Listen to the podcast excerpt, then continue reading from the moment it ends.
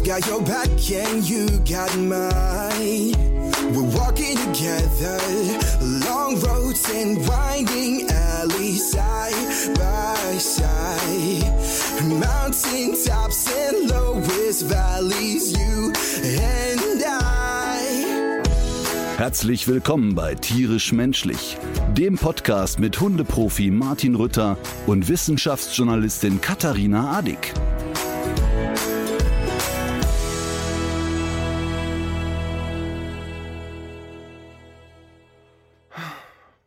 Es tut mir leid. Ich sag nix. Ich sag's ja. Naja, Frau Adig mal wieder 25 Minuten zu spät, weil Mikrofon irgendwo anders stehen lassen. Das ist so was von perfide, Ja. das auch mit der mit dem Wort mal wieder zu schmücken. Nein. Vor allem, weil ich ja auch, ich habe mich ja eigentlich heute erstmal so von meiner flexiblen Seite gezeigt, indem ich das Aufzeichnungszeitfenster nach vorn verlegt habe, auf deinen Wunsch hin. Ist mir eben auf dem E-Roller eingefallen. Ich habe nämlich äh, jetzt gerade äh, den persönlichen Rekord gebrochen, E-Roller-Zeit zwischen meiner Behausung und meinem, meinem Büro. Und in der Zeit habe ich mich natürlich auf dieses Streitgespräch vorbereitet und ich glaube, ich habe auch so ein bisschen vor mich hingemurmelt. Das fängt jetzt an. Wärst, wärst du mit deinem Ferrari gefahren, wärst du viel schneller gewesen. Wo, wo soll ich den hier lassen? In Köln-Ehrenfeld. Hast du keinen Fahrer, der dich bringt? Ach ja, stimmt. Na, der hat auf. gerade den Pool sauber gemacht. Weißt du, was eigentlich ganz lustig ist? Der, mein Seufzer war gar nicht, ich wollte gar nicht auf deinen, deinen Fauxpas kommen, Ach so. sondern ich bin seit 48 Stunden dauermüde. Und ich kann mich davon nicht erholen. Hast du geschlafen? Nee, ich habe nicht geschlafen. Ja doch, ich habe zwischendurch geschlafen. Aber meine Tochter Milia ist 18 geworden am Samstag. Heute ist Montag, wenn wir aufzeichnen. Und ihr Geburtstagsgeschenk, sie hat sich ja eine Party gewünscht, wie Marvin damals auch zum 18. Und wir reden von 90 Jugendlichen, die für 19.30 Uhr eingeladen waren, wie das eben so üblich ist. Und dann kann ich dir mal sagen, 90 vorsichtig formuliert stark alkoholisierte Menschen zwischen 18 und 21, das ist nicht nur schön. Nee, wurde gebrochen? Es wurde gebrochen, es wurde gebrochen, aber es wurde mehrmals gebrochen, aber von ein und derselben Person. Diese Person hat sich aber dabei brav auf eine Wiese gesetzt. Aber, weißt du, was ich mal sagen will? Ich hatte das bei Marvins 18. Jahr auch, ne? Da war ja auch so eine ganze Meute. Und ich habe dann ja, also die Voraussetzung oder der Deal ist, ich sponsere diese Party, das ist mein Geburtstagsgeschenk, aber ihr müsst aushalten, dass ich dabei bleibe, weil ich einfach natürlich auch ein bisschen, ich habe ja dann Sorge, dass einer mal betrunken mit dem Kopf auf den Heizkörper fällt und die anderen merken es nicht, ne? Und du hast ja auch diese Zaubertricks, die du dann gerne zeigst, wie zum Beispiel die Münze hinterm Ohr hervorholen. Richtig, Ich meine, du kannst ja auch was, ne? Du hast, du kannst ja die Leute auch unterhalten. genau. Und ich kenne alle Bibi und Tina Texte. und äh, ja, zu Bibi und Tina kommen wir später noch. Aber tatsächlich ist der Deal, ich möchte einfach, dass jemand äh, nicht alkoholisiertes Erwachsenes dabei ist. Marvin und sein Onkel haben da gekellnert und das war alles irgendwie, das war ein super Abend und ich muss dir mal wirklich sagen, ich finde das wirklich krass, dass da 90 Jugendliche kommen und da war nicht einer dabei, dem ich zur Begrüßung schon eine knallen wollte. Es ist unglaublich. Einfach nur alle nett. Einfach nett.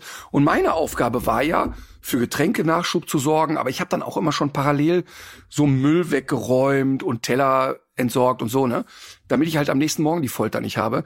Und das war wirklich krass, dass jedes Mal, wenn mich jemand sah, wie ich irgendwie einen Kasten von A nach, Bar, nach B schleppte, fragte, kann ich irgendwie helfen? Also total, also ich habe wirklich große Hoffnung, wenn ich immer so höre, die Jugend von heute, die 90, die da waren, das sind für mich echt Hoffnungsträger. Und dann sage ich dir noch was. Äh, Speisen, ne? Die Milia ist ja vegan schon viele Jahre. Ja. Und sie hat sich also gewünscht, dass es ein Buffet, äh, ein Buffet gibt ohne Fleisch, ne? Und da war nicht einer von den 90 dabei, der gesagt hat, wo denn meine Frikadellen? Ich will jetzt Frikadellen. Sondern die haben das einfach total entspannt alle gemampft und waren happy. Das war total schön. Ich bin wirklich, wie bei Marvins Geburtstag, ich bin da echt am nächsten Morgen so vor Stolz äh, geplatzt und dann kommt noch ein kleines Highlight und dann haben wir es aber auch mit der Kinderlobhudelei. Dann haben wir uns halt am nächsten Tag um 12 oder 13 Uhr da getroffen zum Aufräumen. Ich hatte schon das Gröbste gemacht. Und dann waren aber bergeweise Essen über. Und dann sagt die Emilia, ja, war mal mit dem ganzen Essen. Ich sage immer, keine Ahnung. Weißt du was? Ich bring Tupperdosen mit und verteile das dann Obdachlose in Köln. So, da weißt du, die Saat geht auf. Ja, Das ist einfach sehr mega. Ja. Das ist einfach mega. Dann hat die die ganzen kiloweise Salate und aber auch so Couscous und keine Ahnung und so was weiß ich, Börek und was es da alles gab, einfach eingerollt und eingewickelt und ist dann heute, also eineinhalb Tage später, mit ihrem Onkel durch Köln gelatscht und hat das Zeug verteilt. Finde ich mega. Ja, Finde ich super. richtig schön. Dann haben alle was davon, von mir jetzt Geburtstag. Total. Nur ich nicht. Weil ich habe, seitdem ich bin so müde, ne? Eine ganze Nacht nicht geschlafen und Opa ist fix und fertig. Horror. Ähm, aber apropos Wohltäterei, ich habe gesehen bei Instagram, wir hatten ja aufgerufen dazu äh, Spenden für die Tierhilfe Ukraine. Und die sind jetzt gerade unterwegs und die sind ja wirklich auch sehr nah an der Front, also begegnen auch immer wieder Soldaten, die sie dann fragen, was sie denn da eigentlich wollen. Und das sind ja ganz normale Leute, drei Privatleute, die das in ihrem Urlaub machen. Und wenn dann aber die Streckenposten da hören, was die vorhaben, dann winken die die immer durch. Oder die sagen auch hier, wir haben ja auch gerade drei Hundewelpen, die wir versuchen durchzuziehen. Und das sind einerseits sind das natürlich ganz bedrückende Bilder und, und, und schreckliche Bilder, aber es haben ja auch viele Leute jetzt den Spendenaufruf gehört und haben auch selber was dazu beigetragen. Also wer sich dafür interessiert, was mit dem Geld gemacht wird, der kann das jetzt gerade in den Stories von Tierhilfe Ukraine sehen und bekommt, glaube ich, ein ganz gutes Bild davon, wie es da im Moment aussieht. Gut. Und sonst, was gibt es Schönes? Ich habe eine Nachricht bekommen, die fand ich, ich weiß gar nicht, ob ich sie dir schon weitergeschickt habe. Ich könnte sie mal zum Vortrag bringen. Und zwar ist das von einer Hörerin, die sich auf eine Folge bezieht aus dem letzten Jahr. Tausend. Hallo Martin, hallo Katharina. Erinnert ihr euch an die Folge vom letzten Jahr, wo es um das Ehrenamt ging? Die hat mich zum Nachdenken gebracht. Ich selbst bin 47 Jahre alt und chronisch krank. In Klammern chronische Schmerzen, Depressionen, Fibromyalgie-Syndrom, Restless Legs. Und dann sind da drei Punkte und eine geschlossene Klammer. Also es gibt offenbar auch noch weitere Erkrankungen. Ich bin seit zwölf Jahren zu Hause und habe außer Kinder putzen, waschen, kochen keine Aufgabe. Vor drei Jahren kam dann endlich ein Labrador in mein Leben, mein erster Hund. Sie heißt Lani und diese Fellnase tut mir so gut. Dann höre ich in eurem Podcast das mit dem Ehrenamt. Das ging mir nicht mehr aus dem Kopf und waberte so hinten in meiner Hirnrinde rum. Irgendwann kam mir ein Artikel des Malteser Hilfsdienst vors Auge, wo es auch ums Ehrenamt ging, und zwar um Besuchshunde. Da hat dann meine Hirnrinde Klick gemacht. Das ist es. Der Hund soll nicht nur mir gut tun, sondern auch anderen. Inzwischen haben wir, Lani und ich, beim Malteser Hilfsdienst eine Ausbildung zum Besuchshundeteam gemacht und werden voraussichtlich ab April in ein Altenheim gesandt, um dort alten Menschen Gutes zu tun. Ich freue mich so sehr drauf und das habt ihr angestoßen. Vielen, vielen Dank dafür. Ja, äh, vielen Dank. Mega, oder? Können wir auch nur sagen. Das ist ja total schön. Und da passt eigentlich die Eiergeschichte hin. Natürlich. Was, was, was für eine Eiergeschichte. Ja, pass auf. Ich krieg ja auf Tour immer alles Mögliche geschenkt, so, ne? Ja. Ähm, also meistens ja so Basteleien von Kindern oder keine Ahnung, Menschen schreiben mir Briefe. Und dann kam jetzt vor ein paar Shows, kam der Alex vom Bücherstand gewatschelt und überreichte mir einen Karton mit acht Eiern. Echte Hühnereier? Echte Hühnereier. Und da habe ich gesagt, was ist jetzt? Weil der Alex hat ja Hühner, ne? Ich dachte also, er hätte mir von seinen Hühnern welche mitgebracht, ne? Ja.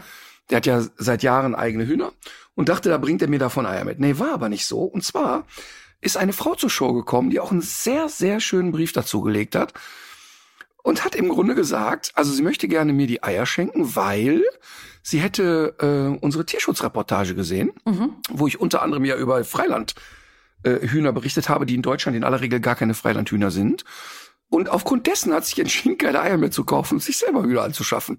Und als kleines Dankeschön hätte sie mir jetzt mal ein paar Eier mitgebracht. Das fand ich so schön. Und vor allen Dingen fand ich es für mich selber schön, weil ich ja jetzt seit über einem Jahr vegan äh, mampfe. Ja. Und das war jetzt über ein Jahr kein Ei. Und ich kann dir sagen, ich habe mir dann vom, vom Turkoch Spiegeleier machen lassen. Das war Ach so. spektakulär. Ich dachte, du hättest dir das so wie Horst Schimanski ins Glas gehauen und dann in den im nächsten Leben. Aber ernsthaft, ne? Weil ich muss wirklich sagen, bei dieser veganen Geschichte, Ei vermisse ich im Prinzip am meisten. Mhm. Also ein gekochtes, so ein Frühstücksei oder irgendwie so. Ja. Und ähm, das war echt schön. Und ich finde aber auch einfach so toll, dass wir eine Reportage machen, jemand sieht das und sagt, ey, stimmt, so Eier kann ich nicht mehr kaufen. Und zieht's dann durch und schafft sich selber Hühner an. Ist ja auch nicht im Vorbeilaufen gemacht. Muss man ja einen Stall bauen und alles, was so dazu gehört.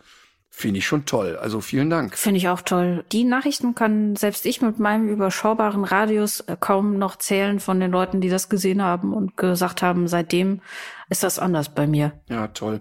Wirklich, Aber wirklich toll. ähm, vor dem Hintergrund muss ich doch noch mal eine Hörerinnen-Mail hervorkramen. Äh, und zwar ist da eine Dame bei deiner Show gewesen und hatte offenbar einen sehr lustigen und, und guten Abend. Und sie schreibt auch wirklich eine sehr nette Nachricht, fragt allerdings, warum es denn in der Pause Wurst vom geschunden, von der geschundenen Kreatur gibt. Und ob du darauf Einfluss hast. Nein, habe ich leider nicht. Also das heißt, wenn wir das Catering in den Hallen übernehmen könnten, wäre das großartig, weil ich glaube, dass die Caterer an so einem Abend am meisten verdienen. Also der ich würde sofort die Mina Catering GmbH gründen und ähm, in allen Hallen Deutschland das äh, Catering selber machen.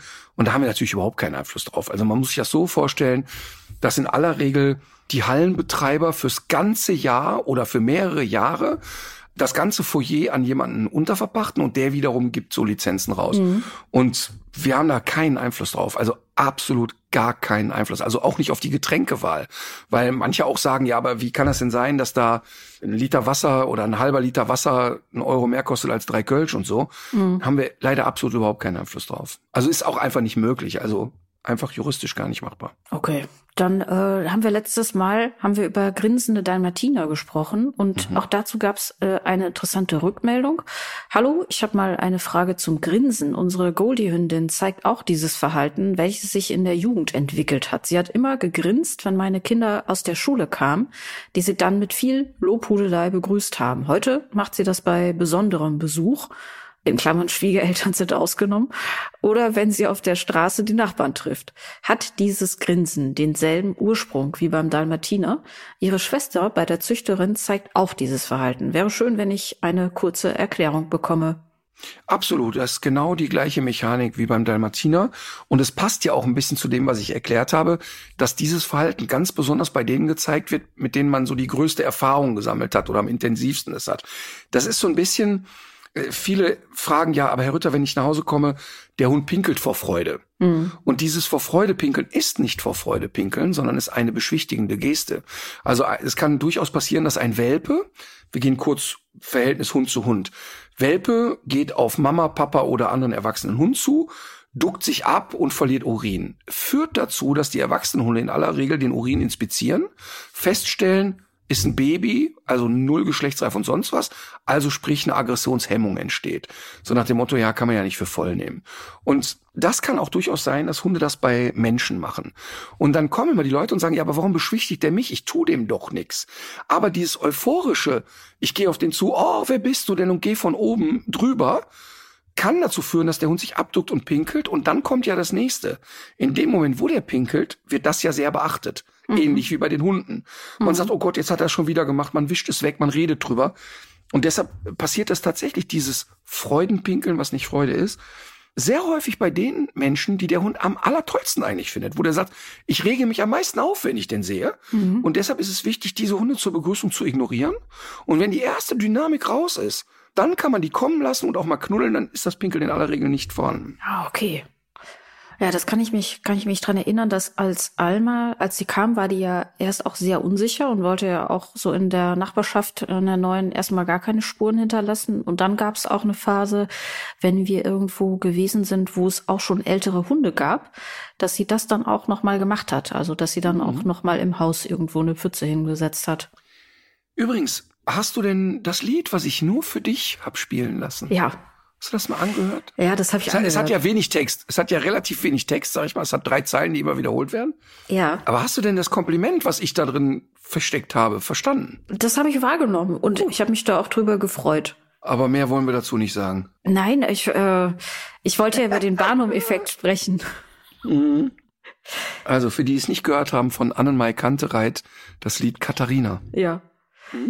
Ja, Barnum. Das ist, ist ja so wie beim ähm, Horoskop, dass man so vage Beschreibungen oder Aussagen über eine Person trifft, in der man sich auch gerne wiederfindet, wo man dann auch so eine Neigung hat, das dann für sich anzunehmen. Sag mir mal ein Beispiel. Mm, Also zum Beispiel, wenn ich jetzt sage, was bist du nochmal für ein Sternzeichen? Tyrannosaurus Rex. Nehmen wir mal Tyrannosaurus Rex. Krebs. Krebs. Krebs. Ich habe jetzt keine Ahnung, was der Krebs, was dem zugeschrieben wird. Der ist sehr sensibel, ist er. Ist sehr sensibel, hat einen Gerechtigkeitssinn, nimmt sich eher zurück, um andere Leute, äh, anderen Leuten nicht vom Kopf zu Das denkst du dir doch jetzt gerade alles aus. Nein. Also wenn ich jetzt sagen würde, der Krebs ist ein sensibler Mensch, der allerdings, wenn es an seine Grundwerte geht, auch durchaus mal aufbrausend sein kann. Dann würdest du sagen, ja, stimmt, würde ich mich, würde ich mich wiederfinden. Das würde aber jeder. Also das würde, du findest kaum Leute, die das nicht von, von sich sagen würden. Jetzt habe ich das mit dem Barnum-Effekt ja gesagt, bevor ich dieses Lied gehört habe. Und so ganz so vage ist das ja gar nicht, das Lied. Also deswegen passt es nicht hundertprozentig drauf. Ich dachte es nur vorher, dass es gut passen würde. Aber ich habe immer noch nicht verstanden, was der Barnum-Effekt jetzt sein soll. Naja, der Barnum-Effekt ist, dass du eine Beschreibung einer Person zum Beispiel oder auch einer Charaktereigenschaft auf dich überträgst, weil sie einfach so vage und allgemeingültig gehalten ist, Und dass sie jeder ist. auf sich, ja, also wenn es positiv ist, macht es die Sache noch leichter, das auf sich äh, zu beziehen. Genau, weil die meisten Menschen Mhm. okay. finden das natürlich gut, wenn das positive Selbstbild auch irgendwie gespiegelt wird. Aber im Grunde Okay, passt, das- ja. Also das heißt im Grunde das, was so ein äh, jemand so ein Kartenleger dann gerne nutzt oder jemand, der ein Horoskop Genau, schreibt, stimmt. Ja, richtig. so dass sich jeder Ja. drin wiederfindet. Ne? Also Ja. ich könnte ja jetzt sagen, also Fische sind ja äh, Menschen, die ihr Herz auf der Zunge tragen und ähm, einen riesen Gerechtigkeitssinn haben. Die können es nicht aushalten, wenn und so und da findet sich Richtig. jeder wieder und sagt, Genau. ey, stimmt, klasse. Ja. Das passt für mich. Das Aber das ich. gleiche hätten wir auch schreiben können für Jungfrau, Krebs und Hirsch. Genau, ja. Okay. Also das heißt, leicht schwammig formulierte Aussagen, die etwas Positives in sich tragen, das jeder eigentlich gerne hätte. Ja, also ich glaube, dass der Barnum-Effekt streng genommen alleine wahrscheinlich noch nicht mal unbedingt äh, so definiert ist, dass es positiv sein muss. Aber so arbeiten die meisten Horoskope, weil das eben noch ein zusätzlicher Anreiz ist, das für sich anzunehmen. Dass man sich so denkt, stimmt, so bin ich. Okay, weil man sich immer. Und was wäre, gibt es da ein Gegenteil davon? Hat nicht jeder auch so eine. Gibt es nicht auch negative Eigenschaften, wo man, wenn man die hört, sich ertappt fühlt und sagt, scheiße, das habe ich auch ein bisschen? Oder muss man dazu schon ein bisschen selbstreflektiert sein? Also den Effekt gibt's wahrscheinlich auch. Wüsste ich jetzt gerade gar nicht so genau. Okay, Je konkreter es wird, desto schwieriger wird es natürlich. okay. Gut, was hast du noch Schönes? Du hast doch heute was vorbereitet. Äh, ich habe einiges vorbereitet und wir müssen allerdings noch auf so ein paar Sachen eingehen aus der letzten Folge. Und zwar wolltest du dich noch bei der Polizei entschuldigen. Absolut. Ach, danke, dass du mich erinnerst. Und zwar, das ist mir wirklich sehr, sehr wichtig, habe ich bei den Erzählungen aus der Geiselnahme, habe ich beschrieben, als das SEK da kam, habe ich so sinngemäß gesagt, da wusste ich, da kommen jetzt die großen Jungs. Also nicht die, die sagen, hier fahren Sie bitte weiter mit der Uniform und schreiben Knöllchen auf und so. Und habe damit scheinbar leicht flapsig abwertend über Polizei geredet. Und das war aber überhaupt nicht in meinem Interesse. Und es hat mir ein Polizist geschrieben und hat gesagt, hör mal, du, ich höre euren Podcast immer gerne, aber du machst mit solchen Aussagen uns das Leben schwer. Wir arbeiten unter sauschlechten Bedingungen, wir erleben eine totale, totalen Trend zur Respektlosigkeit. Und all das, was du da bei der Geiselnahme erlebt hast, sind unsere Bereiche. Wir sind diejenigen, die auf Streife sind, die da als Erste vor Ort sind. Wir sind eigentlich in alle Prozesse integriert. Und das macht meinen Streifendienst auch so abwechslungsreich und möchte dir das einfach gerne mal sagen. Und dann habe ich ihm sofort eine Sprachnachricht gemacht und gesagt, ey, das tut mir ehrlich leid, weil ich wirklich, ich habe dann so sinngemäß zu ihm gesagt, hör mal, ich weiß, dass nicht alles rund läuft bei der Polizei und dass es da auch an manchen Stellen rechte Strömungen gibt, aber ich bin wirklich total bei euch, weil ich das unerträglich finde, mit welcher Massivität Menschen gegen Menschen in Uniform vorgehen. Und dieses respektlose Gepöbel gegen Polizei finde ich furchtbar, finde ich furchtbar. Und ich bin sehr, sehr dankbar, dass es Menschen gibt, die zur Polizei gehen. Und möchte das auch wirklich hier aufrichtig sagen, dass mir das leid tut, wenn das so rüberkam. Und das war überhaupt nicht meine Intention, gar nicht. Gut, haben wir das auch klargestellt. Dann, ich habe einige Rückmeldungen zu dem Gastbeitrag von Eckhard von Hirschhausen bekommen. Du auch? total. Ganz viele haben gesagt, kann man das nicht irgendwo hochladen, weil es so wundervoll plakativ erklärt war. Ja, dasselbe habe ich nämlich auch bekommen und häufig gelesen. Und man kann. Und ich würde sagen, wir machen das auch einfach.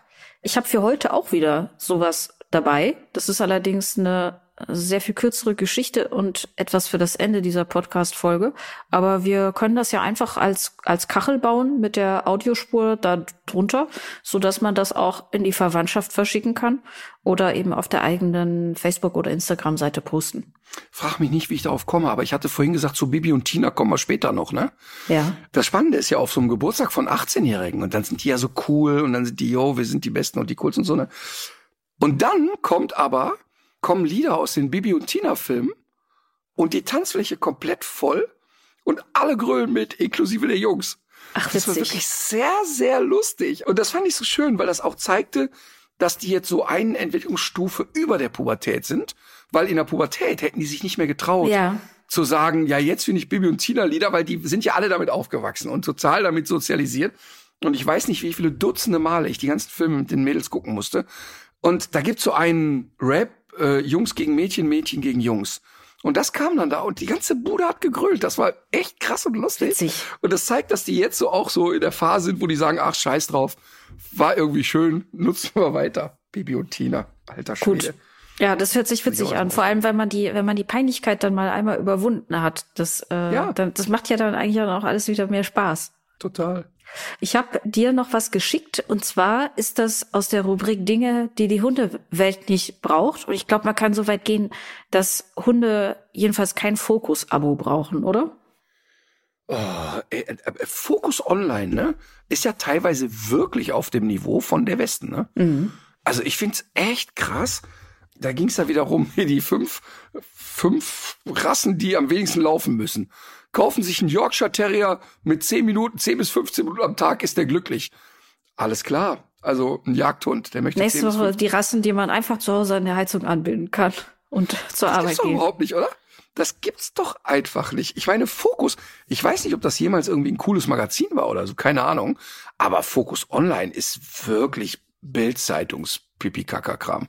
Also, da muss ich echt lachen. Also die fünf, überleg mal allein die Liste aufzustellen, die fünf Hunde, die am wenigsten laufen müssen. Ja, der Berner Sennhund, ach, der läuft ja nicht so gerne. Das, ist, das, das gibt's doch überhaupt nicht. Wahnsinn. Ich habe erst überlegt, ob die einfach die Rassen genommen haben, die sowieso schon nicht mehr so gut laufen können. Einfach aufgrund von so Rasseschäden, weißt du? Die hätten auch sagen können, die fünf ältesten Hunde der Welt, die nicht mehr laufen wollen. Ja. Das aber das ist wirklich krass. Das ist so lustig. Ich musste ja so lachen, ne? Ich musste ja wirklich so lachen, als ich die Nachricht gelesen habe, dass äh, die komplette Bildzeitungs-Chefredaktion ausgetauscht wurde. Ich musste wirklich richtig lachen. Und dann denkst du, für eine Sekunde ist man ja so naiv, dass man denkt, krass, jetzt setzen die Journalisten dahin. Also, und dann guckst du rein, sagst, nee, doch nicht. Dann doch nicht. Dann, dann doch nicht. Ja, wer macht das denn auch mit? Wer will denn dahin? Das ist ja, das ist ja rufschädigend. Also, wenn man es Ja, ernst aber, meint. aber wenn, genau, aber wenn du dann einmal hörst, so, boah, Rieseneinschlag, da ist richtig was los, ganze Chefredaktion ausgetauscht, denkst du ja erstmal immer, vielleicht kam da einer mit einem großen Kercher, hat da mal durchgeballert. Hm. War aber nicht so. Ich höre ja am, am Wochenende höre ich immer gerne WDR 5. Äh, da gibt's samstags immer Europamagazin, Töne, Texte, Bilder und da gibt's noch alles in Butter. Das ist für mich so richtig schönes Samstagsprogramm. Und in der Sendung Töne, Texte, Bilder ging es nämlich auch darum. Und da habe ich ganz erfreut festgestellt, dass ja überhaupt die Bildzeitung wirklich in der Bedeutungslosigkeit zu verschwinden droht. Also die Auflage ist ja derartig rückläufig, dass man ja von jetzt eigentlich rechnen kann, bis es die dann gar nicht mehr gibt. Und dieses äh, Programm Bild TV, was ich immer nur an der Verarsche von Böhmermann gesehen habe, aber nie im Original, das scheint ja auch wirklich so überhaupt gar nicht geguckt worden zu sein. Also, das ist ja eh, wenn man, wenn man so die ganzen Julian Reichelt-Geschichten da mitkriegt, dann weiß man ja immer nicht so genau, ist es Kalkofe oder ist es Realität? Ja. Und, und auch so, da ist tatsächlich dann bei Bild TV auch jemand gelandet, den ich persönlich kenne. Und hat da moderiert. Und hab ich, hab, da hab ich das kann, das kann die doch nicht ernst meinen. Das kann die nicht ernst meinen, sowas zu tun. Aber zum Thema Bedeutungslosigkeit, ich meine, die Bildzeitung hatte früher 11, 12, 13 Millionen Leser. Und weißt du, warum es die dann einfach irgendwann nicht mehr gibt und weil die nicht mehr relevant sind? Das weil Internet. die Alten, die damit Genau, die Alten, die damit sozialisiert sind, die sterben aus. Also Mhm. mein Vater ist mit der Bildzeitung aufgewachsen, den gibt's bald nicht mehr. Und den ganzen Trash und den ganzen Müll, den die da produzieren, den hast du schon im Internet hundertmal gelesen. Mhm. Die sind dann zu spät mit dem Papier. Weißt du, online kann ich es nicht beurteilen, aber das Papier, wenn ich es da aufmache, habe ich es ja schon tausendmal online lesen können. Und das ist etwas, was die einfach vom Markt putzt. Das finde ich sehr, sehr lustig. Ja.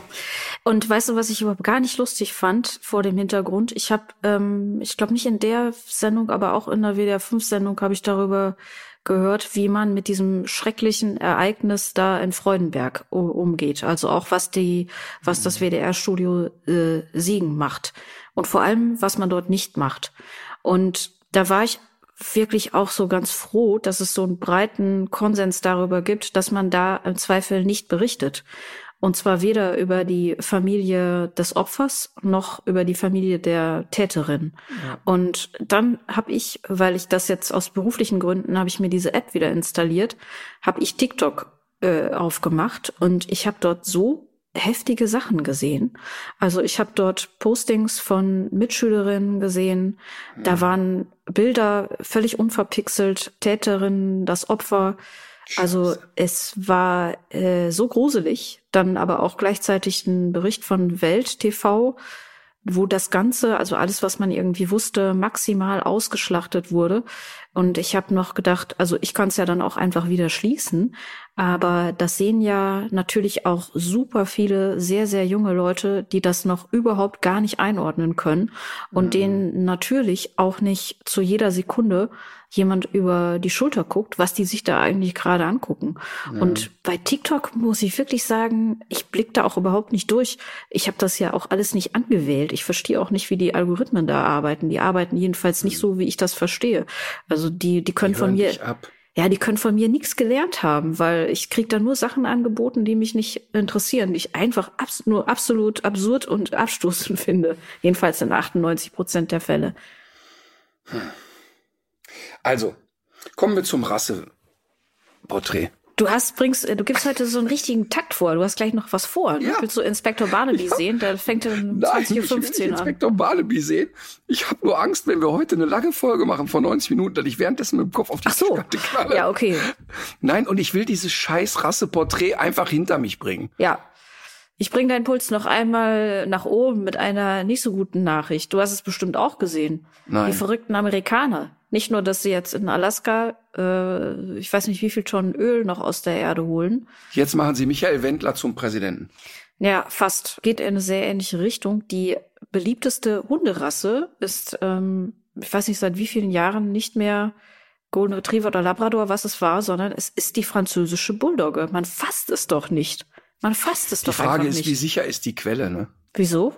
Ja, jetzt bin ich natürlich kein, ich, ich kann jetzt nicht sagen, dass ich eine Statistik angelegt hätte. Aber Ja. jetzt, als ich das letzte Mal in New York war, und New York würde ja danach schreien, kleine, kompakte Hunde zu haben, kann ich also nicht sagen, dass in den Hundeauslaufzonen, in denen ich ja wirklich stundenlang rumlungere, weil ich da gute Videos machen kann, kann ich jetzt nicht sagen, dass ich eine Invasion von französischen Bulldoggen gesehen habe. Da bin ich natürlich nicht repräsentativ. Ich meine, die Bildzeitung hat damals auch getitelt, der Dackel stirbt aus, wo der VDH sich totgelacht und hat gesagt, eher stirbt der Deutsche aus als der Dackel. Ähm, Also in dem Fall geht es auf den amerikanischen Dachverband der Hundezüchter zurück, den American Kennel Club. Und der hat die französische Bulldogge ganz offiziell zur beliebtesten Rasse in den USA erklärt. Jeder siebte neu registrierte Hund ist ein Frenchie. Wahnsinn. Und das entspricht auf der, auf das letzte Jahrzehnt gerechnet einem Anstieg der Popularität von 1000 Prozent. Aber das ist doch schön. Da können doch, kann doch eBay Kleinanzeigen, können doch in den USA dann richtig auftrumpfen. können die Mm, ja. ganz, aber gut, wie kriegst du die ganzen, wie kriegst du die, kriegst du die ganzen illegalen gezüchteten Hunde aus Ungarn dahin? Vielleicht können, ähm, wie heißt der, wie heißt der, der Herr Dubois, der Pressesprecher von eBay Kleinanzeigen. Mhm. Vielleicht könnte der da so nebenbei noch was machen. Sich ein kleines Schiffchen mieten und französische Bulldoggen rüberfahren. Problem ist, glaube ich, die Haltbarkeit. Ne? Man muss vielleicht dann sehen, dass man die irgendwie gefriertrocknet oder. Auch die Amerikaner sind da immer für neue wissenschaftliche Wege offen. Vielleicht kann man die dann hier, vielleicht kann man die in Koma legen und darüber fahren. Das dürfte ja nicht allzu schwer sein. In dem Fall. Es ist echt Wahnsinn, dass wirklich entgegen aller Trends in Europa, wo wirklich die Tendenz ist, okay, wir verstehen es jetzt langsam, dass Hunde atmen müssen, dass der Amerikaner sagt, nee, das finde ich nicht. Mhm. Gibt's überhaupt nicht. Wobei man bei den Trends in Europa ja, glaube ich, auch unterscheiden muss zwischen den offiziellen Vorgaben, also jetzt die Niederlande, die ja die Zucht verboten haben und jetzt wahrscheinlich auch bald die Haltung, aber ja wahrscheinlich auch deshalb, weil es eben immer mehr Viecher gab, die insbesondere aus dem Ausland mit äh, dubiosen ja. Hintergründen dann ins Land ge gespült wurden. Ne? Ja, und natürlich haben wir das Qualzuchtthema auch in Deutschland noch nicht im Griff. Aber du merkst doch, dass Firmen immer mehr bereit sind zu sagen, hör mal, ich nehme die nicht mehr in die Werbung, ich achte auf ein paar Sachen. Ich meine, das merkt man doch. Also ist ja ganz klar, also der VDH ist ja äh, nicht der Verband, der die meisten französischen Bulldoggen in Deutschland auf den Markt bringt, sondern das sind ja nach wie vor die Kreuz- und Querzüchtungen. Das muss man echt mal sagen. Aber ja. also ich habe schon das Gefühl, dass so ein Umdenken stattfindet. Mhm. Gut. Dann kommen wir doch zum Rasseporträt und zur FCI Standardnummer 139. Greyhound. Nein. Wie lustig, wie lustig wäre das? ähm, die Widerristhöhe es liegt ungefähr bei, bei 45,5 Zentimetern. Sekunde, Beim, ich beuge ja. mich eben zum Hocker. Mhm, mhm. Okay. Mhm. Und das Gewicht beim Rüden sind, sind hier sehr, sehr genau angegeben. 12,25 Kilogramm. Und bei Hündinnen ist es 11,4. Alles, was- 6,4? halb so? Alles, was drüber oder drunter ist, kommt in die Wurst. Was, ein 11,4 kurz bei der 12? Hündin, Ach, 11,4, 12,25 beim Rüden. Habe ich. Aber ich habe noch keine Idee. Okay. 12 Äh. ist ja kein Riesenhund. Jetzt erstmal eine 47 ist so. Aktivität, Lebhaftigkeit, Geschmeidigkeit und Drahtigkeit. All das strahlt dieser Hund mit jeder Pore aus. Sein Körperbau Ist ja, Drahtigkeit das Fell oder die ist so, boah, das ist so ein, also ich bin ja, ich bin ja rein so körperlich von meiner Struktur bin ich ja mehr so der Drahtige. du bist, das ist das erste Wort, was einem da in den Sinn kommt, ja. Ist das das hier, wie heißt der Mann, Buffon? Oh nee, da war der Torwart. Wie heißt der nochmal dieses, hier, wo wir gerade drüber gesprochen haben? Buffon-Phänomen oder Ach so, der Barnum-Effekt. Barnum-Effekt. Mhm. Mehr so der drahtige Typ. Ähm, also ich lese ja hier auch nur den Text vor. Ich, ich, ich würde das jetzt nicht ähm, interpretieren wollen. Sein Körperbau vermittelt Schnelligkeit und Anmut. Ich habe jetzt dieses Mal die, den, das Wort nicht geschwärzt, deswegen muss ich jetzt aufpassen, was ich hier vorlese. Das Haarkleid der Rasse variiert von leuchtendem Rot über Rotweizen bis hin zu einem schönen gelblichen Rot. Ein langer Kopf ist rassetypisch, wie auch die kleinen V-förmigen Ohren und der recht lange Hals. Der kräftige Ich Rücken. habe eine Idee. Hm? So, jetzt wie, kennst du, kennst du noch Was bin ich mit Robert Lemke? Nee, Schwarz-Weiß-Fernsehen? Nee, aber jetzt habe ich als Kind geguckt und da war, war, die mussten ja raten, was derjenige für einen Beruf hat. Und Ach da hat so, er immer doch. gesagt, welches Schweindal hätten's gern. Ja, dann kam dann fünf Markstück rein. Der saß doch immer daneben dem Moderator, ne? Da saß dann immer einer und das Panel saß Genau. gegenüber und die mussten raten. Ja, das kenne ich. noch. Genau. Und dann hat ja immer einer der äh, Juroren immer gesagt, gehe ich recht in der Annahme, dass. So, gehe ich recht in der Annahme, dass es sich hier um einen Terrierartigen handelt. Korrekt. Gehe ich recht in der Annahme, dass es sich um einen Terrier handelt, der vorne eine Landesbezeichnung hat, die man auch mit Kaffee in Verbindung bringen könnte. Könnte man. Okay, dann nehme ich doch den Irish Terrier. Gratulation. An dieser Stelle bitte der Tusch. Äh, herzlichen. Glückwunsch. Die Ohren waren's. Tatsächlich. Die Ohren Ja, die? Ohren und die Farbe, weil ja, bei der Farbe habe ich schon ein bisschen gedacht, es könnte so sein. Die lange Schnauze, weil er hat ja wirklich eine auffällig lange Schnauze. Mhm. Und du hast gerade die Ohren beschrieben. Sag mir nochmal die Formulierung, die du gewählt hast. Äh, V-formig. Ja, genau, die sind so, die sind so wie ein V nach, aber auch so nach vorne gekippt. Irgendwie war es das. Ah, okay. Ja. Und aber der sind recht nicht sehr lange populär, Hals. muss man sagen. Interessant, interessant. Also zur Persönlichkeit steht hier noch, eine Herausforderung sind sie schon. Warum? Weil Irish Terrier ziemlich viel nachdenken. Dabei hinterfragen sie gnadenlos. steht wirklich, dass sie viel nachdenken.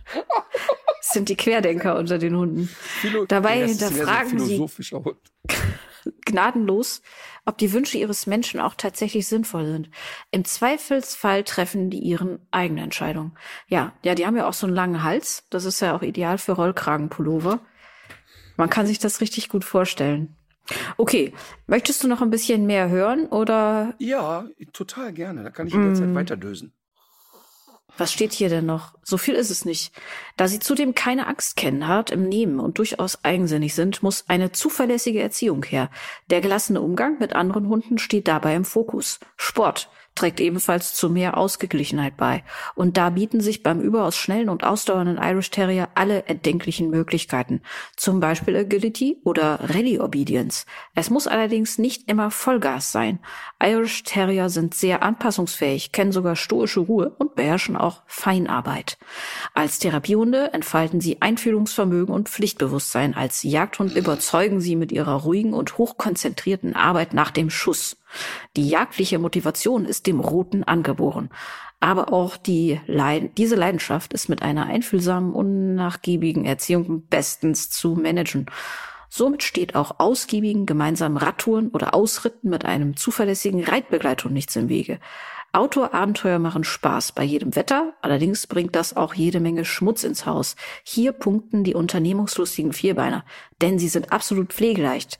Gelegentliches Bürsten reicht, um mit einem gepflegten Look zu begeistern.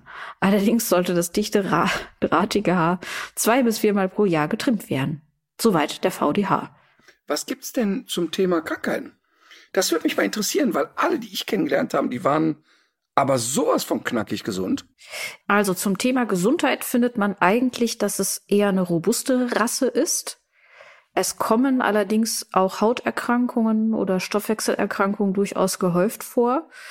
Ja, aber generell ist die Liste hier sehr viel kürzer als bei anderen Rassen. Also das spiegelt es auch ein bisschen wider und insgesamt, also der Irish Terrier ist nicht sehr populär ohne jetzt wirklich Zahlen zu kennen, aber man sieht sie wenig. Und ich habe wirklich auch äh, nicht das Gefühl, dass die sehr boomen. Seit Jahren, wenn wir in Iserlohn die Sonderveranstaltung mit Thomas Reunert machen, kommt eine Frau, die, glaube ich, sogar züchtet. Die hat dann immer teilweise drei, vier dabei.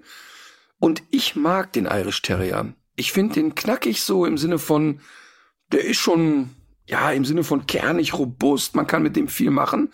Ich finde den aber auch nicht so drüber. Also, der ist, sagen wir mal, also er hat jetzt keine starken devoten Tendenzen im Umgang mit Hunden, muss man sagen. Ähm, also der weiß schon, wo er steht quasi. Aber der ist nicht drüber. Ich finde den halt nicht so extrem Terrierartig und nicht so extrem jagdpassioniert. Ich mag die, ich finde die auch ehrlich gesagt ganz hübsch. Aber das ist ja immer ein bisschen Geschmackssache.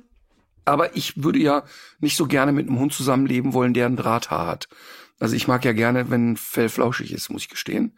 Ach so. Ähm, ja, ich mag mhm. das ganz gerne, wenn ein Hund sich weich anfühlt. Und die Ohren sind bei dem auch mega weich. Also ich finde die ganz cool und man kann mit denen viel machen. Ich musste nur einmal schmunzeln. Er ist einfühlsam und als Therapiehund zu gebrauchen. Ich kann das inzwischen nicht mehr hören mit dem Wort Therapiehund, mhm. weil was ist denn ein Therapiehund? Was macht denn so ein Therapiehund? Überleg mal, was für ein Unterschied das ist, ob ein Therapiehund sich neben einem bis zum Hals gelähmten Menschen kuscheln soll, einfach nur um dem Wärme und Nähe zu geben. Und der nächste Therapiehund, der soll einem Autisten Mut machen, durch eine Menschenmenge zu gehen. Das ist, also das ist so mhm. verallgemeinert. Das kann man so sagen wie, da ist jemand Sportler.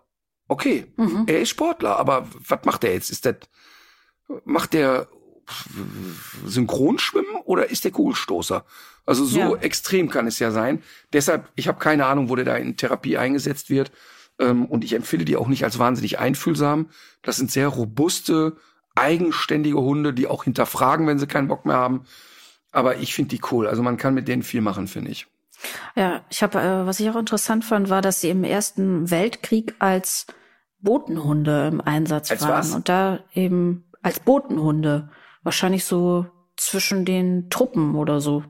Das heißt, man hat denen was um den Hals gewickelt und die sollten dann irgendwo was hinbringen? Nee, man hat denen erst was erzählt und dann sind die losgelaufen. Ach, der denkt ja so gerne, ne? Ja. Ja, nein, hätte ja auch sein können, dass er was im Maul trägt. Mein Gott. Ja, ach so, ja, stimmt. Er Ja. könnte auch was im Maul tragen. Verrückt, ja recht, ne? ja. Ja. Ähm, wahrscheinlich war es so, ja. Ich habe heute erst gelernt, dass der Airedale und der Irish Terrier zwei verschiedene Hunde sind. Für mich waren immer eins. Ja, klar. Der, der, oh, mit dem kleinen Unterschied, dass der Airedale dreimal so schwer ist. Vielleicht habe ich noch nie einen Irish Terrier gesehen. Das könnte natürlich sein. Ich habe übrigens zum Airedale Terrier, ne, habe ich wirklich eine sehr besondere Beziehung. Ähm, da kann ich ein bisschen aus dem Nähkästchen plaudern. Und zwar war die erste Fernsehsendung, die wir gemacht haben, war ja eine Couch für alle Fälle. Und da haben wir bestimmt auch hier schon mal drüber geredet, ne? wie das so, wie die Zahlen so Ja, waren, natürlich. Wie das, wie das alles kam und warum es überhaupt zu der Sendung kam und so weiter. Ne? Ja. Genau. Und dann sollte davon ein Spin-off gemacht werden. Das sollte heißen, ein Team für alle Fälle. Und das Team für alle Fälle lief dann in der ARD nachmittags. Ich sag mal 16 Uhr, vielleicht stimmt das auch nicht, vielleicht war das auch 14 Uhr. Und das war eine Studiosendung, in der Petra Albrecht, eine wirklich saugute Moderatorin, die hat früher Aktuelle Stunde gemacht, viele Jahre, sollte das moderieren. Und ähm, ich sollte da halt sozusagen der feste Hundeexperte sein. Und Dr. Ralf Unner, unser Dr. Ralf Unner, sollte da der Tierarzt sein. Da wurden wir bei der ersten Sendung, die wir gedreht haben, Produzentin war Bettina Böttinger. Der Ralf und ich kamen da an wie immer. Da wurden wir erstmal zum Rasieren geschickt. Da sagt, Ach, ja, das hast du doch erzählt, als, als, ähm, als wir mal den Podcast auch zu dritt gemacht haben. Da sagt die Böttinger, wir müssen uns jetzt rasieren, weil drei Tage Bad geht nicht im Öffentlich-Rechtlichen. Und, Achtung, wir sollten uns siezen. Wir sollten uns also in der Sendung die ganze Zeit siezen. So, und jetzt kommt eigentlich das Lustige. Als wir die allererste Folge aufgezeichnet haben, ich hatte vorher noch nie eine Studiosendung gemacht. Und wir reden von einer Sendung, die vielleicht 50 Minuten geht. Ich sag mal, Produktionszeitraum im Studio sieben Stunden ja. mit einer komplett cholerischen Regisseurin. Also, die hat einfach, wir hatten dann zum Beispiel Kinder da im Studio, die sollten so eine kleine Studioaktion machen. Dann waren die Kinder fertig und die Kinder gingen aber nicht. Die saßen also weiter auf ihrer Stelle und stellten mir dann so Fragen. Und dann kam über die Studiobeschallung von der Moderator, äh, von der ähm, Regisseurin, kann meiner die Kinder aus dem Studio räumen? Aber so. Also die hatte richtig eine Schraube locker und alle, die, die kam vom waren. Kinderfernsehen wahrscheinlich. Ja, mh, die, ka- das war echt eine, eine gestandene WDR-Regisseurin, also ein echtes altes Schlachtross. Die stand da so kurz vor der Rente und war eher so eine Institution im WDR, ne? Claudia, Das ist immer Nachname, gefährlich. Claudia, Nachname Das sage ist ich immer nicht. gefährlich. Genau, Mhm. aber ey, die hat die Leute angeflaumt, das kannst du dir nicht vorstellen. Alle zwei Sekunden Doch. wurde irgendwas aus der Regie abgebrochen, das ging nicht, dies ging nicht. Der Hund sabbert, der Ritter hat einen Knitterfalten im Hemd. Das kannst du dir echt nicht vorstellen. Also eine Freakshow, eine absolute Freakshow.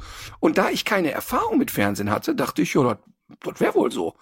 So, also ich habe dann auch nicht irgendwie gedacht, Mensch, das geht aber lange. Ähm, oder das ist ja ein komischer Umgangston. Oder dann passierten so Sachen wie, da musste eine andere Stelle ausgeleuchtet werden und der Beleuchter sagte dann während der Aufzeichnung, Leute, habt ihr mal auf die Uhr geguckt? Ich habe jetzt Mittag und dann war der weg. Stand erstmal 40 Minuten die Produktion still. Also äh, absurdeste Sachen. So, und jetzt wird's aber lustig. Und in dieser, das war ein, äh, wirklich eine Schwachsinnssendung. Und jetzt sollten aber in dieser Sendung Einspielfilme gemacht werden, wo ich sozusagen als Martin Hausbesuche mache. Und dann bewarb sich für eine dieser Filme die besagte Claudia, also die Regisseurin selber, die wurde dann nach Folge zwei in Rente geschickt und war dann raus. Und die hatte zwei Airedale Terrier. Und die bewarb sich dann. Und dann sind wir da hingefahren. Und dann, man kann über Karma sagen, was man will, ob es gibt oder nicht, ne? Dann hat die zwei Airedale Terrier. Und wir kamen da hin zum Hausbesuch und die Hunde haben mir einfach permanent in den Arsch gebissen. Einfach permanent.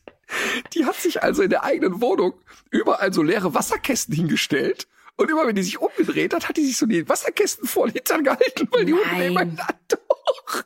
Boah, das, das suche ich mal raus, das finde ich bestimmt irgendwo. Das war so lustig. Und der Joachim hat das damals auch schon gedreht, also der all die Jahre ja meine, meine Sachen gemacht hat.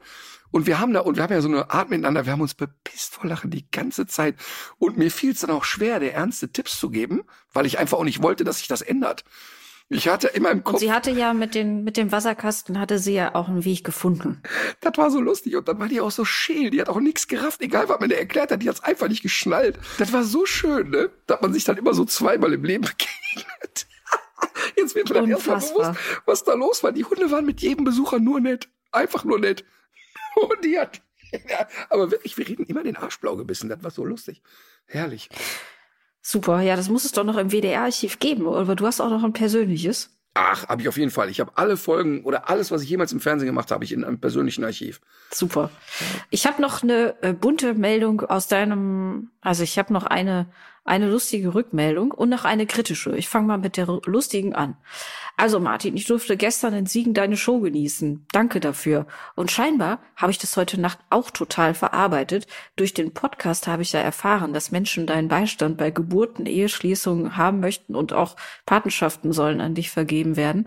Ich saß also gestern hochschwanger bei dir, habe gelacht, geweint und geweint vor Lachen und heute Nacht habe ich im Traum mit dir gesprochen, dass ich explizit nicht möchte, dass du bei der Geburt meines zweiten Kindes dabei bist. Du solltest es nicht persönlich nehmen, aber das wäre mir wirklich zu viel.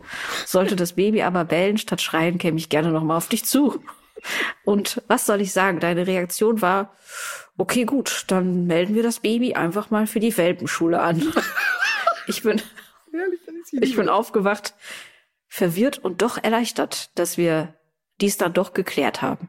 Danke für den tollen Abend und alles Gute für dich und dein Team. Ach, das ist schön. Das ist wirklich so schön. Und man kennt das ja auch von sich selber, dass man so Dinge, die man am Tag erlebt hat, in seinen Träumen verarbeitet und dann die Dinge manchmal sehr wirr aneinander baut, ne? Ja, ich musste auch neulich noch mal denken an meinen Traum mit den äh, mit den Hühnern, die aussahen wie Golfbälle. Kannst du dich da auch noch dran erinnern? Absolut wie bescheuert ist das eigentlich, ne? Und dass man sowas träumen kann, ohne vorher irgendwie einer Kröte geschleckt zu haben, das, was da einfach aus den eigenen Hirnwindungen manchmal rauskommt. Aber wirklich, jetzt überleg mal. Erstaunlich. Überleg mal, sie guckt sich die Show an, hat vorher im Podcast gehört, dass mich Menschen darum bitten, bei der Geburt dabei zu sein. Ja. Sie hat Panik davor und hat dann als, hat dann im Kopf, ja, okay, dann meldet er mein Kind zur Welpengruppe an. Das ist einfach herrlich, wie man so Sachen aneinander setzt. Ja. Ja, und dann habe ich noch eine kritische Frage. Natürlich Seit wann lassen Thema wir hier Kritik zu? Also irgendwann ist auch mal gut. Das Thema Pferdeprofi bewegt unsere Hörerschaft zum Teil ja stark. Wird und, aber immer weniger. Ähm, ja, da war jetzt allerdings die Frage, jetzt im Hinblick auf die noch ausstehenden Folgen. Also der Plan ist ja, man zeigt die Folgen. Am Ende der Staffel gibt es eine Diskussionsrunde, da kann jeder nochmal sagen, was er denkt, was er meint. Und äh, soweit ich das mitbekommen habe, ist diese das Panel, diese Diskussionsrunde ja auch äh, kompetent besetzt, so dass man da auch äh, in die Analyse gehen kann. Und da ist jetzt aber die Frage, ob es denn so gut ist, wirklich alles ungeschnitten zu zeigen, für den Fall, dass nochmal Dinge stattfinden, die man für im Nachhinein, die man im Nachhinein für nicht in Ordnung erklären müsste, weil davon ja eine Wirkung ausgeht. Also da gucken ja mhm. eben auch viele Pferdehalterinnen und Pferdehalter zu. Also zwei, drei Dinge dazu. Erstmal Besetzung des Panels. Seit ich in der letzten Folge unseres Podcasts ausgetitscht bin und immer wieder gesagt habe, ey Olle, schreib mir keine offenen Briefe mehr, deine Longierkurse sind dadurch nicht voll und wenn du mich weiter aufregst, biete ich Pferdetraining an, habe ich mehr Zuschriften bekommen, als wir bisher zum Thema Pferdeprofi hatten. Und ich glaube, da war eine kritische dabei. Der Rest war, und das fand ich sehr interessant, ganz viele Leute schreiben mir, hör mal, ich bin so froh, dass du das einfach mal aussprichst, was in der Pferdewelt los ist. Ich bin selber 30 Jahre geritten. Ich schaff's nicht mehr, mich aufs Pferd zu setzen, weil ich das alles nicht mehr aushalten kann. Bei uns im Reitstall alles nur grob. Ähm, diese Dinge, die du da beschreibst, kann ich nachvollziehen. Ich bin total froh, dass da einer mal jetzt ein bisschen Wirbel macht. Und dann ist es aber umgekehrt so, dass jeden Tag angebliche Experten empfohlen kriege, dann google ich die und die Mühe mache ich mir und gucke mir deren Accounts an. Und dann sind das Leute, die haben seit zwei Jahren Pferd und haben 13 Follower. Wie soll ich denn nachvollziehen können, ob die sich auch nur eine Sekunde auskennen? Nicht, ich sage nicht, dass jemand alt sein muss, um sich auszukennen, das will ich damit nicht behaupten. Aber mir werden so viele Leute angeboten und jeder was anderes. Also, die schreiben drei Leute, nimm auf keinen Fall diese drei Leute, das hier ist der Experte. Der nächste sagt, nimm bitte diese drei Leute, aber nicht den, der dir empfohlen hat. Das ist so krass. Ähm, und nochmal, wir werden selbstverständlich gar nichts umschneiden, absolut null, nada, nichts, sondern die Staffel genauso ausstrahlen, wie sie ist, weil ja sowieso in jeder Staffel immer wir Mails bekommen, das darf man nicht zeigen, dies darf man nicht zeigen, jenes darf man nicht zeigen. Und wir zeigen einfach, wie die Wahrheit da im Training ist. Punkt.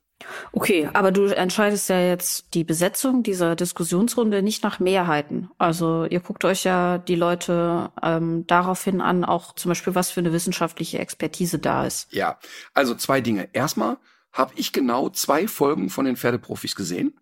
Weil man muss sich das nicht so vorstellen, dass bei uns die Realisatoren eine Sendung machen, mich dann anrufen und sagen, Meister, möchtest du noch einmal drüber schauen? Natürlich nicht. Also äh, keine Ahnung, also von den letzten fünf Staffeln Pferdeprofis habe ich immer nur Rohschnitte mal im Vorbeilaufen gesehen, wenn ich zufällig im Büro war. Und so ist das eben jetzt auch. Ich habe mir die beiden oder die Folge angeguckt, die da so kritisiert wurde. Alle anderen habe ich noch gar nicht gesehen. Das ist Punkt eins. Punkt zwei ist, wir werden in der Diskussionsrunde ausschließlich Menschen dahinsetzen, die mir nach dem Mund reden. es werden nur Leute dahin kommen, die entweder auf meiner Payroll stehen, also wirklich extrem abhängig von mir sind. Das ist Punkt eins. Oder im Prinzip auch Angst vor mir haben, mit denen ich noch diskreditierende Videos habe oder so. Ey, Leute, mal ernsthaft. Oder die dir noch Geld schulden. Oder die mir noch Geld schulden, genau. Oder wir setzen Leute denn, von denen ich weiß, dass sie in der Pandemie mit gefälschten Impfpässen rumgelaufen sind oder Verschwörungstheorien ja. aufstellen. Nee, pass mal auf.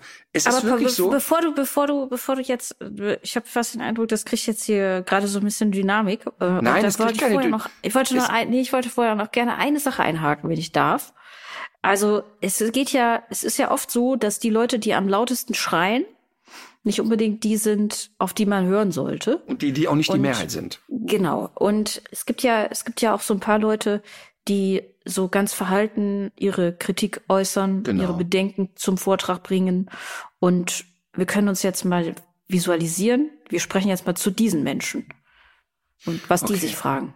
Genau. Und all diese Menschen, die mir solche netten und auch kritischen, aber doch auf einem guten Niveau Nachrichten schreiben, die kriegen Trommelwirbel ja auch Feedback.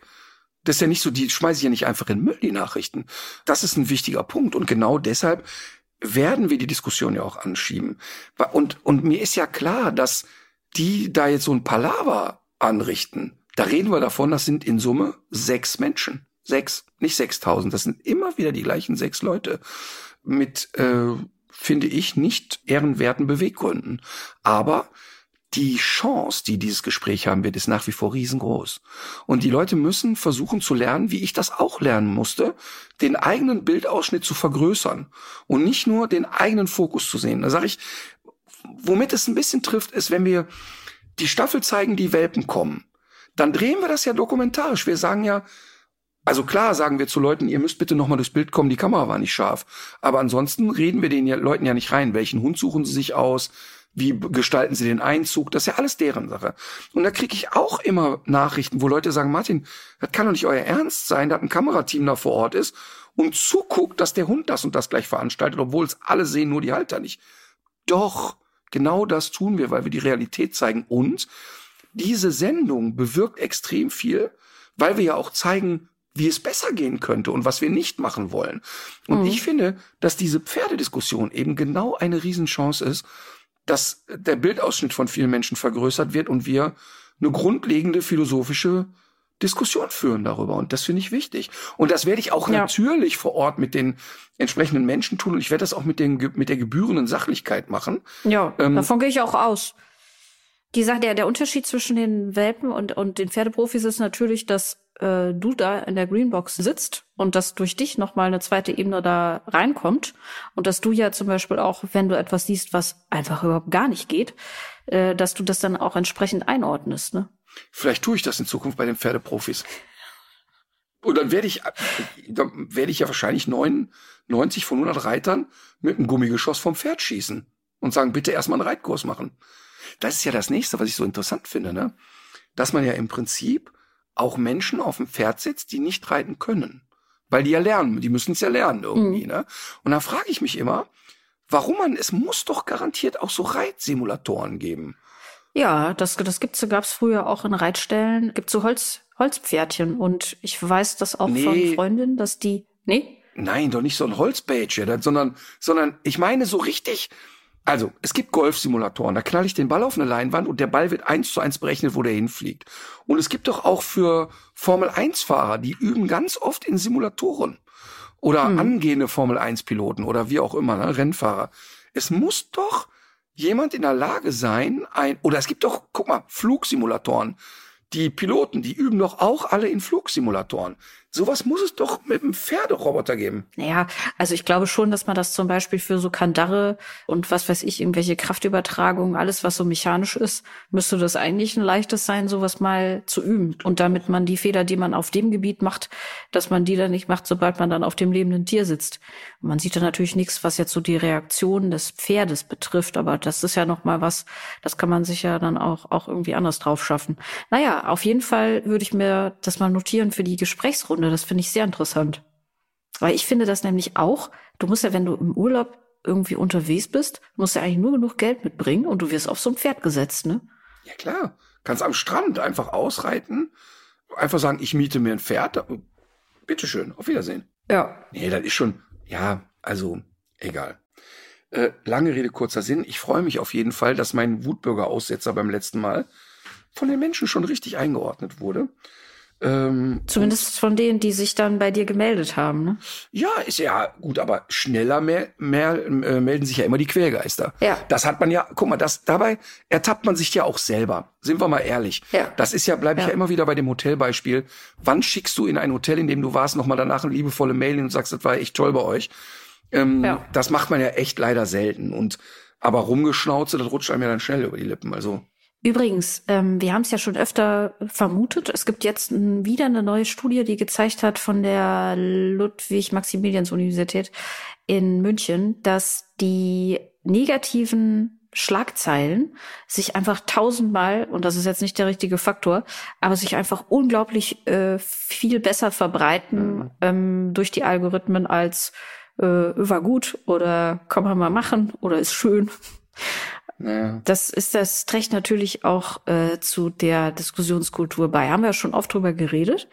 Äh, ich habe jetzt mal wieder eine sehr gute Erfahrung mit Algorithmen gemacht. Und zwar hatte ich mir angeguckt ein Konzert äh, bei Arte von Grand Brothers. Von denen habe ich mir schon öfter mal Musik gewünscht. Mhm. Und dann lief dieses Video so weiter. Und der YouTube-Algorithmus hat mir dann etwas anderes angespült. Und zwar heißt diese Band, und wahrscheinlich sage ich es jetzt falsch, Thylacine.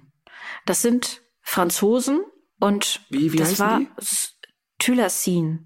Ich kann es mir jetzt nicht anders erklären, dass es sich vom Thylacinus cynocephalus ableitet, der dann natürlich der tasmanische Tiger ist.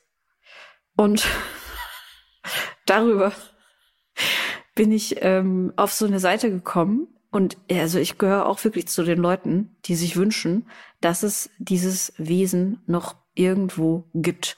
Für alle, die, die dafür jetzt kein, kein Bild im Kopf haben. Es ist der tasmanische Tiger oder auch Beutelwolf genannt. Ähm, von dem gibt es noch Schwarz-Weiß-Aufnahmen. Ich glaube, dass die aus dem Jahr 1936 oder so sind. Das ist äh, das letzte bekannte Exemplar, was in einem Zoo gelebt hat. Und diese Tiere sehen einfach, die sehen einfach vorne aus wie ein Wolf und hinten wie ein Tiger. Die haben so Tigerstreifen. Dir ist das ja sicherlich ein Begriff, weil du ja auch äh, in, in Australien gelebt hast. Ist an Hässlichkeit nicht zu überbieten, das Tier, finde ich. Warum? Wie, wie heißen denn, wie heißen denn die anderen nochmal? Okapi oder so? Meinst du ein Tapir? Tap, Tapir, genau. Nicht, oh, was ist denn Okapi? Okapi gibt's auch. Warte mal, ich guck mal eben, was ist denn ein Okapi? Okapi hat auch, das ist ja eher so ein, so ein Gazellenvieh. Ja, aber, aber da war ich, ey. Tasmanischen Tiger, ja? Martin, ja, okay. du warst gar nicht so schlecht. Weil die, die sind ja auch so, ne? Vorne irgendwie lange Schnute, hinten so ein bisschen Zebrastreifen am Po. Ja. Ja, also ich finde es wirklich wahnsinnig hässliche Tiere. Ja, also ich, ich, ja, ich, ich weiß ja jetzt auch nicht, ob ich die schön finde, aber ich finde es so, also ich finde die Geschichte ist einfach so spannend, weil es gibt dann auch immer mal wieder, so ähnlich wie beim Bigfoot oder Sasquatch, äh, da mal so verwackelte Handyaufnahmen von einem Tier, was dann da irgendwo durch die australische Wildnis huscht. Und äh, es gibt einfach sehr viele Leute, die sich wünschen, dass der es doch noch irgendwo in irgendeinem letzten Winkel geschafft hat, der Verfolgung und Jagd äh, zu entgehen. Aber weißt du, dass mir jetzt gerade aufgefallen ist, was du mir für eine Angst machst inzwischen? Nee, wieso? Der, guck mal, ich sage Okapi. Überleg eine Sekunde, gibt's das Wort überhaupt? Ja, oder meinst du Tapir?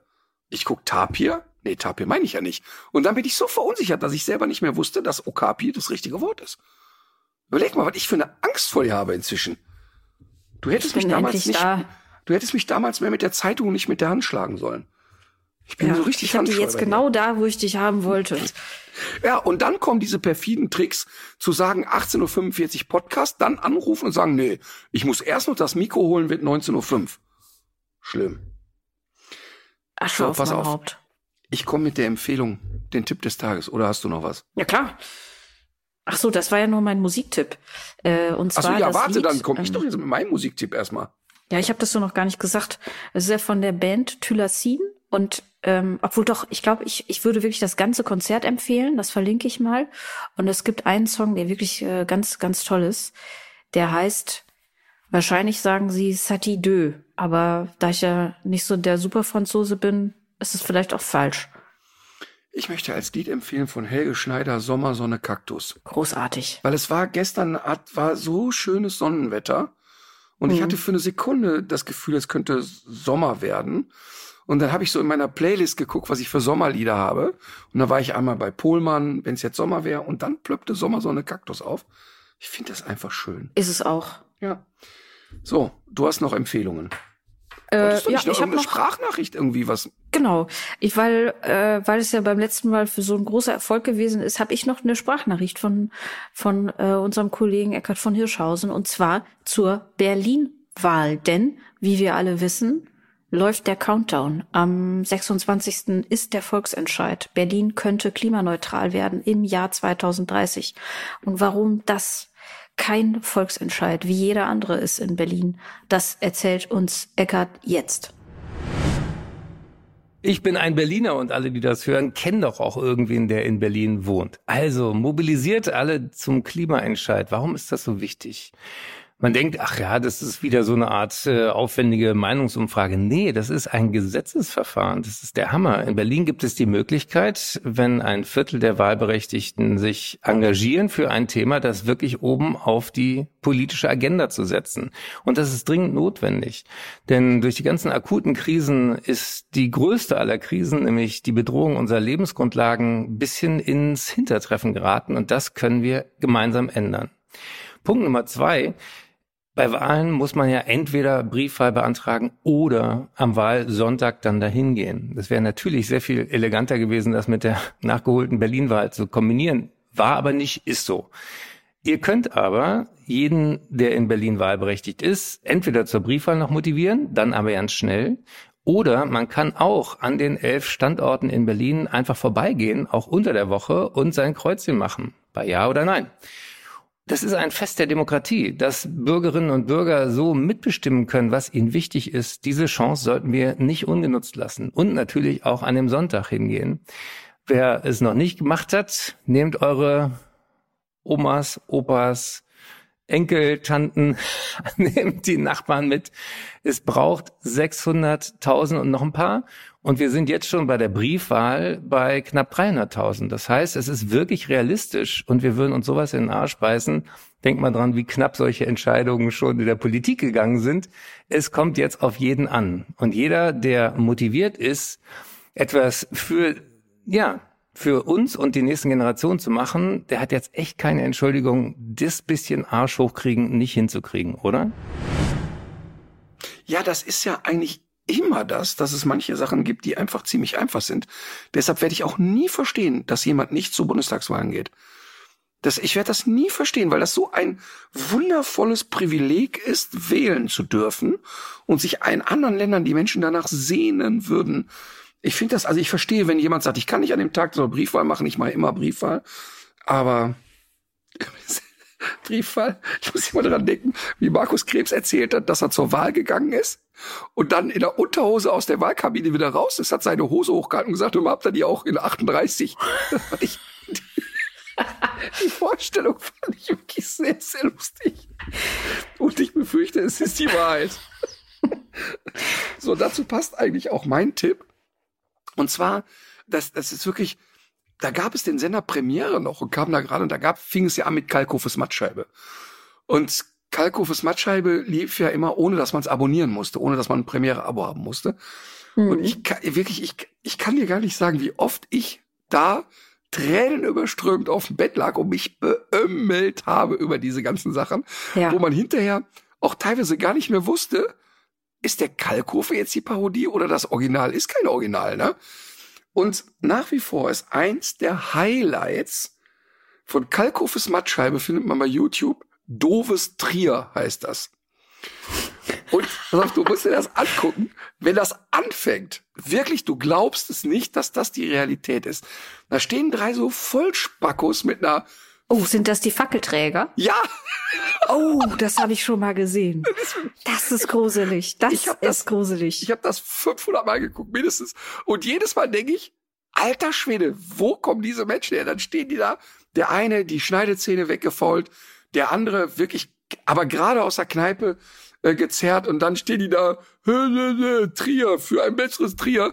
Unsere Kinder brauchen besseres Schulbildung, können nicht, die können nicht einen klaren Satz sprechen. Und Olli parodiert dann jeden einzeln. Das ist so lustig. Und es ist, und es bleibt auch lustig, auch wenn einem manchmal das Lachen im Halse stecken bleibt, dass es solche dummen Menschen gibt. Das ist wirklich erschreckend. Aber mit einer totalen Vehemenz stehen die da und verklickern das. Doofes Trier, Kalkhofes Mattscheibe ist wirklich eine Sensation, das Ding. Das Großartig. Äh, nee, mir ist gerade noch was eingefallen. Ich, und zwar, äh, ich wollte natürlich, wollte ich noch auf die nächste Folge von MyThinkX hinweisen, äh, damit wir dann irgendwann auch ähm, sonntagsabends um 20.15 Uhr im Hauptprogramm laufen. Und es passt in diesem Von Arte. es passt in diesem, es passt auch wirklich wie Faust aufs Auge zu unserer Sendung. Und zwar geht es am 26. März um psychische Gesundheit und Social Media. Wie immer ZDF Neo 22.15 Uhr bis 22.45 Uhr oder dann äh, ab 18 Uhr. Wir verlinken den Link. Das ist auch äh, die zweite Folge, mit der ich nicht so viel zu tun hatte in dieser Staffel, auf die ich selber auch noch sehr gespannt bin. Ich habe bislang nur eine Matz gesehen, die ich sehr lustig fand, die diesen Effekt erklärt, warum man mit TikTok nicht aufhören kann. Okay, also da ertappe ich mich auch bei, ne? Ich habe das Mhm. aber auch bei Instagram äh, Stories, wo ich dann so tsch, tsch, tsch, und bei mir Ja. ist es so, ich bin ja bei Instagram in diesem Golf-Algorithmus gefangen und ich liebe das ja, weil ich da einfach Golfvideos, also hier Sportart Golf, ne, finde und Boah, es ist unfassbar, dass du dir das angucken kannst. Also wenn ich mir irgendwas, also Golf allein, aber dann auch noch Videos von Leuten, die ich Golf weiß. spielen. ich weiß und man kann, wenn man auch wenn man sich Golf übertragen anguckt und man hat noch nie einen Schläger in der Hand gehabt, das ging mir ja früher auch so, dann denkt man Jetzt dein Ernst? Das dauert drei Minuten, bis der abschlägt. Dann fliegt ein Ball aus dem Bild und man weiß nicht, wo ist er gelandet. Und wenn du das aber einmal gemacht hast und da Spaß dran hast, ist das wirklich das Faszinierendste überhaupt. Auf jeden Fall bin ich in diesem Golf-Algorithmus-Ding äh, stecken geblieben und ganz viele so Golf-Fails. Also wo dann einer sich total So konzentriert. Fails. Ja, ja, wo einer sich dann Ah, ja. total konzentriert und du erkennst erst nicht, ist das ein Profispieler? Und dann legen Leute so Originalkommentatoren da, da drunter, ne? Und dann, und dann denkst du erstmal, ey, der steht auf einem geilen Platz, das ist eine sehr nahe Aufgabe. Und dann, so, das ist jetzt der entscheidende Schlag. ne? Und dann haut der volle Lotte am Ball vorbei, aber der Originalkommentar geht weiter und 60.000 Leute jubeln. Das, ist- das ist einfach, und dann, und dann ertappe ich mich, dann sepp ich da rum und dann gucke ich auf die Uhr, sind drei Stunden weg. Nein. Das ist so krass, ich bin so gefangen. Habe ich dir, ja, okay. habe ich dir jemals, pass auf, dann möchte ich noch ein Video empfehlen. ja. Wer danach nicht lächelt, dem kann ich echt nicht mehr helfen. Und zwar Fred Astaire ist dir ein Begriff, ne? Mhm, Musicaldarsteller, großartiger ähm, Stepptänzer. Singing Ähm, in the Rain. Genau, und der war ein sehr, sehr guter Golfer. Und es gibt ein Video, das schicke ich dir gleich und das verlinken wir auch, wie der steppt und dabei Golfbälle wegschlägt. Ach was. Das ist im Prinzip motorisch nicht leistbar, was der da macht. Und da glaube ich, dass wirklich nahezu alle Profigolfer, die heute spielen, sich einen Knoten dabei in die Beine machen würden. Das ist echt faszinierend. Alles, was ich über Golf weiß, weiß ich ja von, von Caddyshack. Und äh, so Videos äh, im Internet angucken kann ich mir überhaupt nicht vorstellen. Das ist höchstens, wenn das so in Florida passiert. Und da passiert, da die, die teilen sich ja mitunter die Golfplätze mit solchen riesigen äh, Alligatoren. Also, Ja. ich bin gespannt. Aber dann, wenn wir dabei sind, dann musst du dir angucken, zwei Filme. Einmal The Short Game ist, glaube ich, bei Netflix und da begleiten die junge Nachwuchsgolfer. Die, ähm, und das Faszinierende daran ist, dann sind so die Klischees bedient. Der eine ist der kleine Bruder von Anna Kournikova, der damals der erfolgreichen Tennisspielerin. Ähm, und das ist so ein richtig verwöhntes, blödes Rich Kid. Ähm, und dann ist aber auch so, ein Vater, der irgendwie UPS-Fahrer ist und der alles in die Golfkarriere seiner Tochter steckt und dann immer die Nerven verliert, hat Mädchen anschreit auf dem Golfplatz und so weiter. Ist eine total, auch wenn man sich für Golf nicht interessiert, ist das eine schöne Sozialstudie. Ist eine Und dokumentarische man- Geschichte? Ja, ja, ja, ja, ja. Ach. Ja, ja. Ja, ähm, The Short Game heißt das. Und dann kann man noch gucken, Beggar Vance, da spielt ähm, Will Smith, spielt einen Golfcaddy. Und die Namen, die da alle genannt werden, sind wirklich damals erfolgreiche Golfer gewesen. Und das ist ein sehr schön gemachter Film. Ähm, weiß ich aber nicht, ob man sich dafür interessieren kann. So, was wollte ich denn noch sagen? Nee, das war es doch. Also, Fred Astaire werden wir verlinken und hier Doves Trier. Ja. Und übrigens, und übrigens wünsche ich mir, ähm, dass wir nochmal die Rubrik ein bisschen aufleben lassen, äh, skurrile Verletzungen, die man sich selber zugefügt hat. Ja. Gibt es einen aktuellen Anlass? Äh, ja, da gibt's einen aktuellen Anlass, weil ich gestern eine neue Folge von Die Welpen kommen äh, kommentiert habe. Und äh, nee, heute, nicht gestern, überleg mal heute. Und da hat jemand einen sehr quäligen Wolfsspitz geglaubt, äh, er müsse diesen Hund äh, gängeln und geißeln. Ähm, jemand, der echt sehr grob ist mit dem Welpen und hat diesen Wolfsspitz auf den Rücken gedreht und festgehalten. Und dann habe ich so in der Greenbox gesagt, okay, ab jetzt noch sechs Sekunden, dann blutet der. Und genau so war das auch. Weil diese spitzen Milchzähne, wenn die irgendwo reintackern, das ist echt schön. Und genau so war es dann auch. Und dann hat er aber Sehr auch gut. losgelassen, Gott sei Dank. Ja. Dann hat er es ja hoffentlich gelernt. Ich befürchte nicht. Sag mal, hast du dir eine Musik gewünscht? Sommer, Sonne, Kaktus. Ach ja, richtig. Sehr gut. Alles Klar, klar. ja. Das ist diese Frau, die ist so egozentrisch, die denkt nur an ihre Musik. Tja, nu. So, okay, bitte schnell jetzt gucken bei YouTube Doves Trier und Fred Astaire. In diesem Sinne, äh, legt euch wieder hin. Legt euch wieder hin.